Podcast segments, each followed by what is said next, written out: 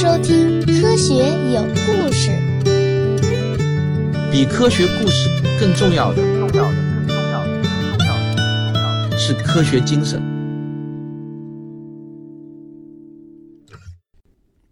大家好，从今天开始啊，我就要开播一个《科学有故事》的新的系列节目，叫《化学有故事》。今天是第一集。进入到二十世纪后。大多数国家啊执行死刑都采用枪决，但法国呢是个例外。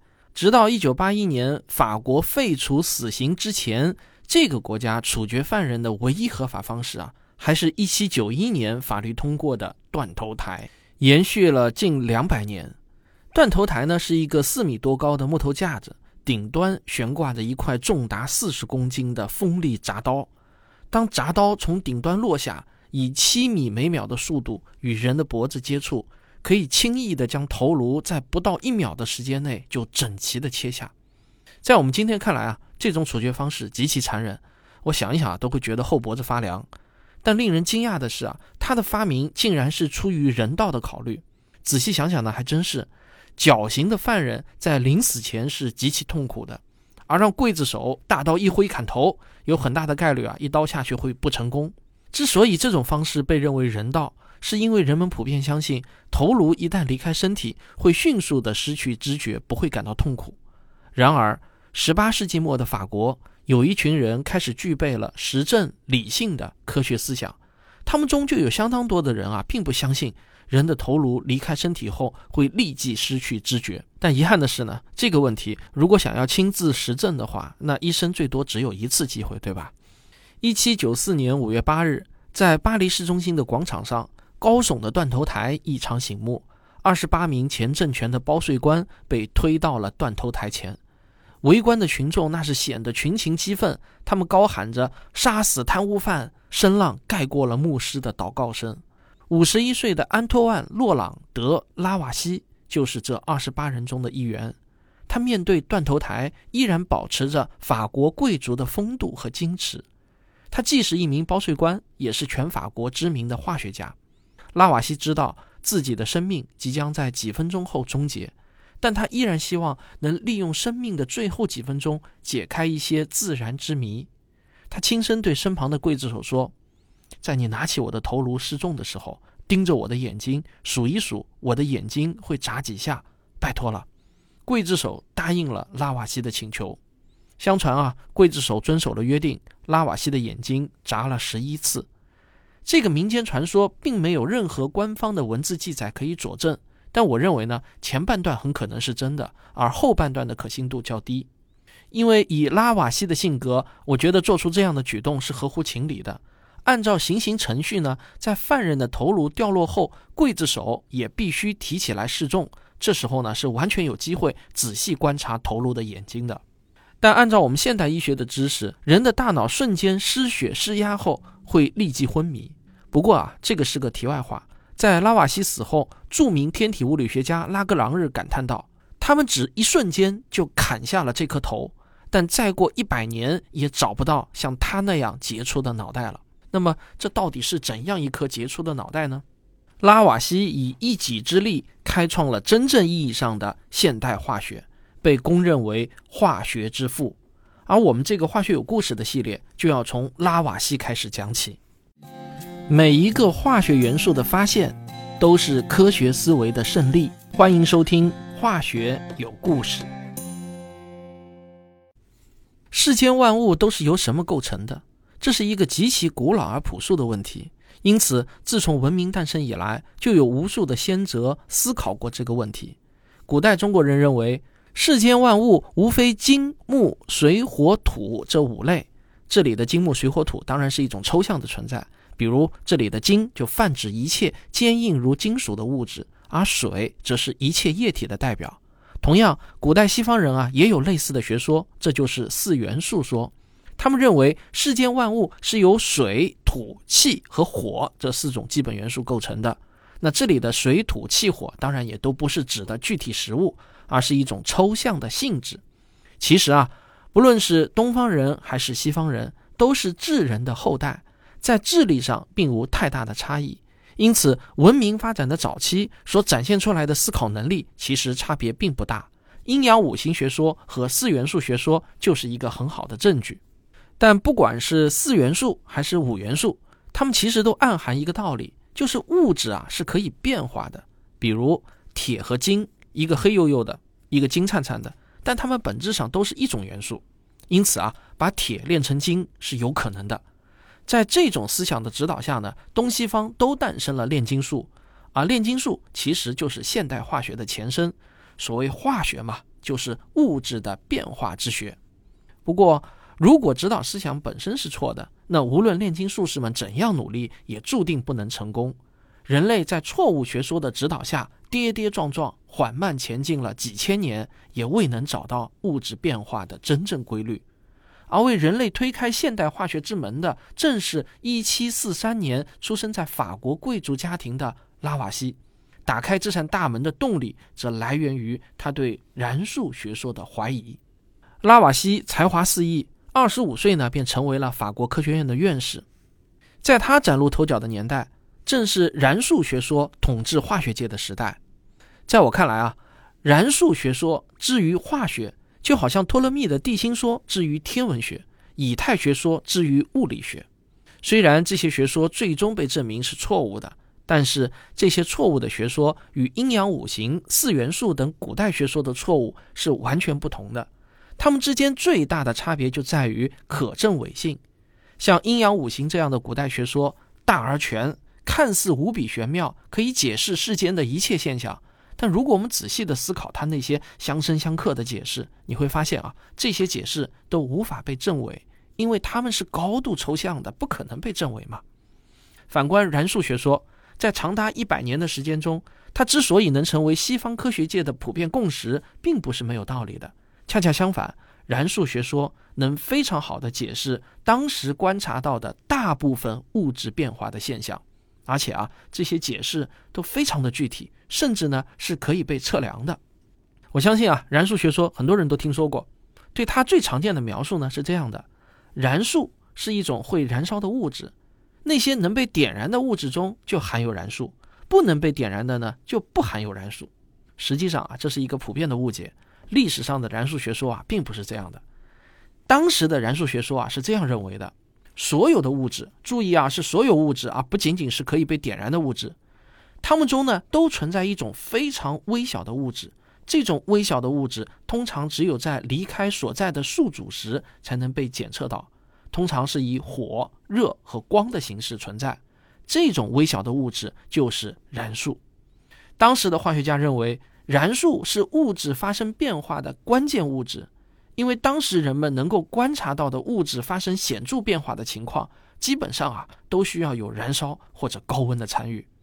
燃素理论可以成功的解释自然现象，比如说木炭之所以能燃烧，是因为充满了燃素。当温度达到一定程度，燃素释放形成火焰，同时会释放大量的光和热，而最后留下的那一点点的炭灰，才是真正属于木炭的物质。看似无法点燃的金属，其实也有燃素。比如，我们用高温煅烧铅，铅也会被烧得发红发热，在这个过程中，铅也会释放燃素，而失去燃素之后的铅就变成了一种黄色的粉末，而这种黄色的粉末。才是真正属于铅的物质。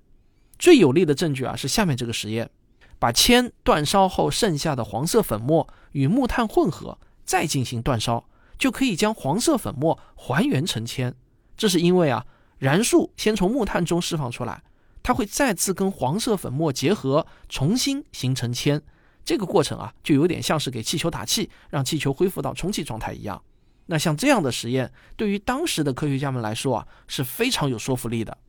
可能出乎你的意料，燃素学说不仅能解释蜡烛为什么能燃烧，它还能解释蜡烛为什么在密闭的空间中无法持续燃烧。我们先上个小广告，广告之后见。在我们这颗蓝色星球上，植物的出现无疑是一个伟大的奇迹。它们不像动物一样可以逃避不利的环境，也不像微生物一样通过快速变异来适应环境。植物选择了一条最艰难的道路，去改变环境。那植物到底经历了什么？它们的经历中又隐藏着哪些关于生存和竞争的深刻思想呢？我的最新付费专辑《植物有故事》将带你一起去解开这些谜题。那么，燃素学说是怎么解释蜡烛为什么无法持续在密闭的空间中燃烧的呢？这是因为啊，燃素说认为空气能容纳的燃素啊会达到饱和，蜡烛在密闭空间中燃烧，持续释放燃素，就会导致空气中的燃素含量逐渐达到饱和状态，最后呢，空气无法吸收更多的燃素，蜡烛的燃素释放不出来，所以就会熄灭，燃烧也就停止了。燃素学说啊，还能解释更多的自然现象。那这里呢，我不再赘述了。总之啊，燃素说是一个非常非常具体的理论，它已经具备了科学理论的许多要素。其中最重要的一点就是，它是有可能被证伪的。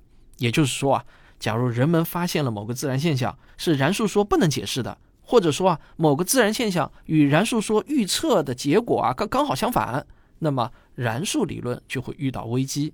我们来看看燃素说是怎么一点点遇到危机的。首先啊，当时的很多化学家都注意到一个奇怪的现象：很多金属在煅烧后剩下的粉末重量比煅烧前它更重了。哎，这就奇怪了啊！按照燃素说的解释，金属煅烧是一个释放燃素的过程，那么燃素被释放出去了，剩下的东西的重量应该变轻才对吧？怎么会变重呢？你可能会认为啊，这不就已经证伪燃素学说了吗？当时的化学家们应该赶紧抛弃燃素说，换新的理论啊！实际上，科学探索的过程啊，哪有那么理想化？当某个无法被理论解释的现象出现时，科学家们面临两条选择：要么呢是抛弃该理论，要么呢就是修正该理论。但是抛弃理论容易，但抛弃的同时，你得提出另外一个能解释所有已知现象的理论啊！否则你只会拆楼不会建楼，那不能算是科学家。如果提不出一个更好的新理论，那就只能选择给旧理论打补丁。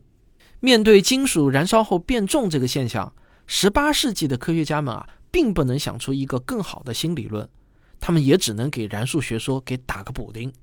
比如说啊，有人就提出燃素的重量是负数，这样一来，失去燃素后的物质重量变重也就不奇怪了。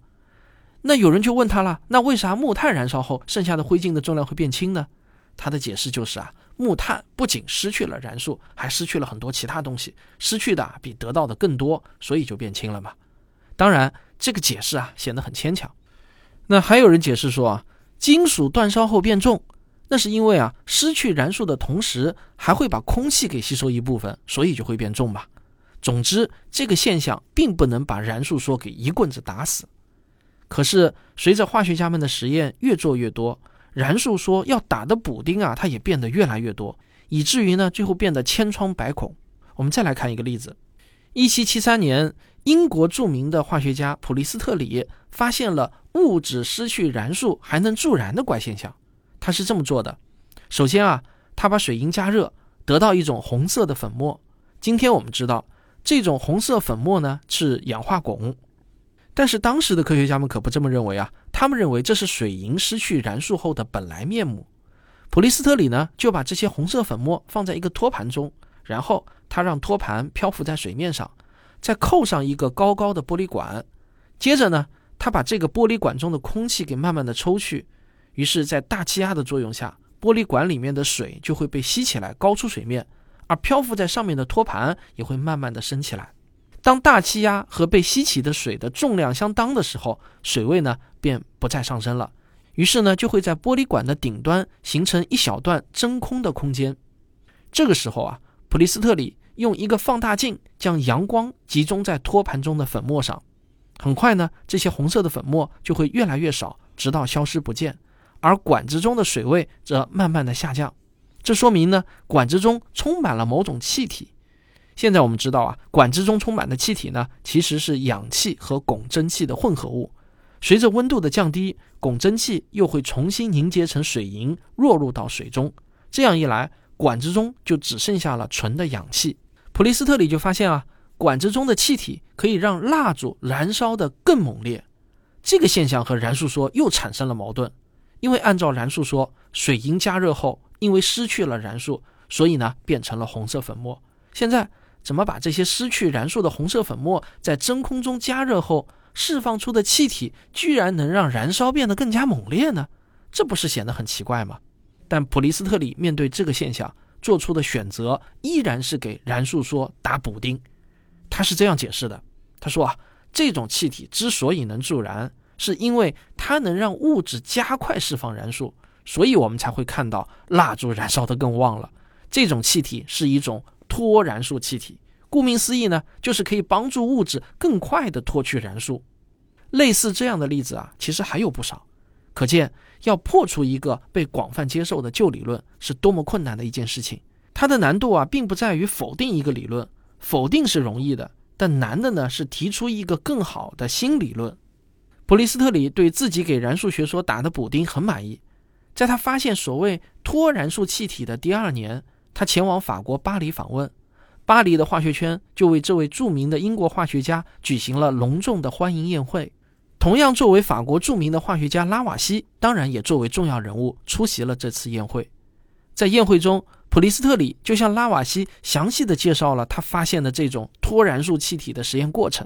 拉瓦锡显得非常的有兴趣，化学的历史使命就落在了这位年轻的拉瓦锡身上。1775年，拉瓦锡开始重做普利斯特里的实验，但拉瓦锡可不是简单的重复实验，他要做的是精确的测量这个实验中的所有数据。与普利斯特里相比呢，拉瓦锡是一个超级有钱人。我估计啊，拉瓦锡的富有程度放到今天的话，那差不多啊，相当于有几千万流动资产的大富豪吧。他的这些财富呢，主要来自于他做包税官的职业收入。有了这些巨额收入，拉瓦锡能够用当时全世界最好的精密实验设备来装备自己。也正是这些高级的实验装备，成就了拉瓦锡的科学传奇。但是呢，令人唏嘘的是啊。成也萧何，败也萧何。也正是因为包税官的这份职业，让他最终掉了脑袋。精确定量是拉瓦锡做实验的关键。他首先用特制的天平秤量出了四盎司的水银，并倒入到一个长长的曲颈瓶中。然后他再把曲颈瓶搁在煤炉上，而弯曲的瓶口则放进炉子旁的水盆中，并利用中型的玻璃罩倒扣在水中。使玻璃罩内形成一个完全隔离的空间，而曲颈瓶的瓶口穿过水面，又深入玻璃罩的空气内，这样曲颈瓶和玻璃罩就形成了一个完全密闭的环境。拉瓦锡又在玻璃罩上刻画了水面高度，并记录了当时的室温和气压，然后他就开始慢慢的加热煤炉，水银表面就开始出现星星点点的红色，慢慢的呢，整个表面都被红色覆盖了。这时候，他发现玻璃罩内的水位也在缓慢的上升，也就是说，玻璃罩内的空气正在慢慢的消失。就这样，这个实验一直持续了十二天，直到水位不再发生变化为止。拉瓦锡随后呢，就精确测量了反应后的水银质量，他发现水银质量增加了零点二二六七克，同时呢，他还记录下了水面上升的高度。他随后又对剩余的气体进行测试，发现这种气体既不能燃烧，也不适合呼吸。小白鼠放进去后啊，会立刻死亡。接下去，拉瓦锡把生成的红色粉末从水银中小心翼翼地全部分离出来，又装回了曲颈瓶。和上次的实验一样，他又搁在煤炉上，并罩上了玻璃罩。这次，他把罩子内的空气给抽掉，让水位升高。然后拉瓦锡就开始加热红色粉末，果然按照预想的，红色粉末慢慢的消失了。当彻底冷却后，瓶底留下了一些亮晶晶的水银，而水位也有所降低，说明红色粉末加热后释放出了气体。拉瓦锡仔细测量了所有的实验数据，最终他得出的结论是。水银在第一次加热的时候，从空气中获得的质量恰好完全等于第二次实验中红色粉末失去的质量，而且玻璃罩内的水位下降高度和前一次实验中的上升高度也是完全一致的。这些数据就表明了这样一个事实：在这个封闭环境内，物质的整体质量没有变，只是空气中的一部分进入到了水银，然后又被释放了出来而已。第二次实验释放出来的气体性质与普利斯特里描述的完全一样，能够让蜡烛燃烧得更旺，让小白鼠变得更活泼。但是与普利斯特里不同的是，通过这个实验，拉瓦锡就开始怀疑传统的燃素说，并尝试建立一个新的理论。那么，拉瓦锡到底提出了一个什么样的新理论，彻底颠覆了传统的燃素学说呢？这个啊，就要听我下回分解了。科学声音，我很久没有开《科学有故事》系列的新节目了。那这次《化学有故事》的节目啊，其实从筹备到现在开播，已经过去了有四个多月了。